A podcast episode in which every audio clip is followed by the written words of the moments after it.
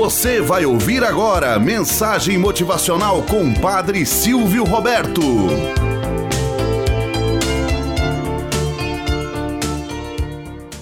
Olá, bom dia, flor do dia, cravos do amanhecer. Vamos à nossa mensagem motivacional para hoje.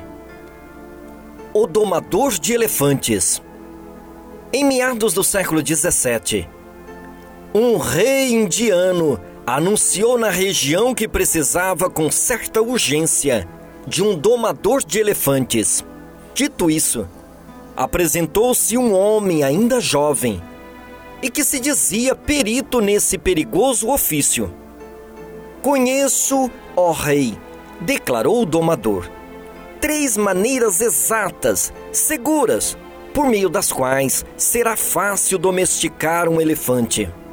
A primeira pelas argolas de prata. Está bem, interrompeu secamente o monarca. Aceito tua oferta. Poderás amanhã iniciar o trabalho.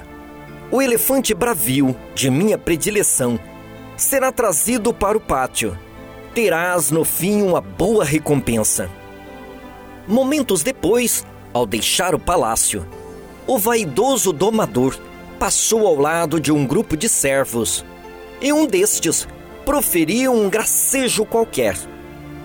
Não se conteve o domador e, em um ataque de fúria, avançou impetuoso contra o jovem e o feriu gravemente. Preso pelos guardas, foi o agressor conduzido à presença do rei. O que foi isso, meu amigo? Interpelou muito sério o monarca. O que se passou, afinal?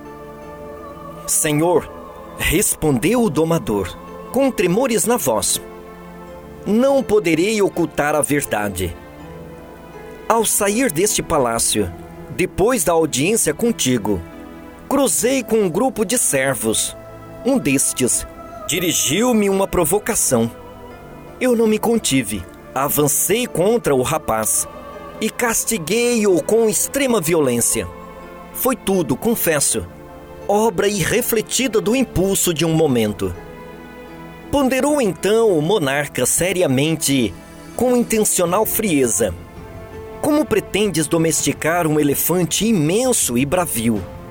Se não és capaz de conter a fera odienta que vive dentro de ti, aprende primeiro, meu amigo, a dominar os teus impulsos, o teu gênio, a tua cólera e, numa decisão irrevogável, concluiu: Retira-te daqui.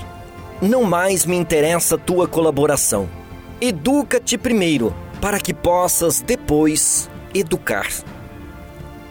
Moral da história: Cada fracasso ensina ao homem algo que ele precisa aprender: refrear a língua, conter as más intenções, não falar quando deveria ocultar ou silenciar diante de uma agressão. São normas práticas para viver bem entre os pares.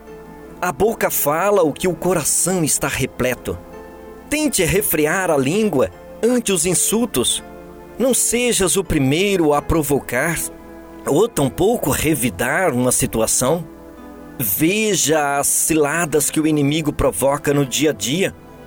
Tenta elevar o seu pensamento àquele que nos anima por direito quem se cala vence certamente os próprios insultos e conseguirás tirar de letra as situações vindouras.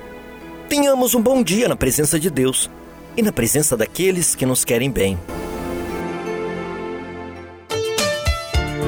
Você acabou de ouvir Mensagem Motivacional com o Padre Silvio Roberto.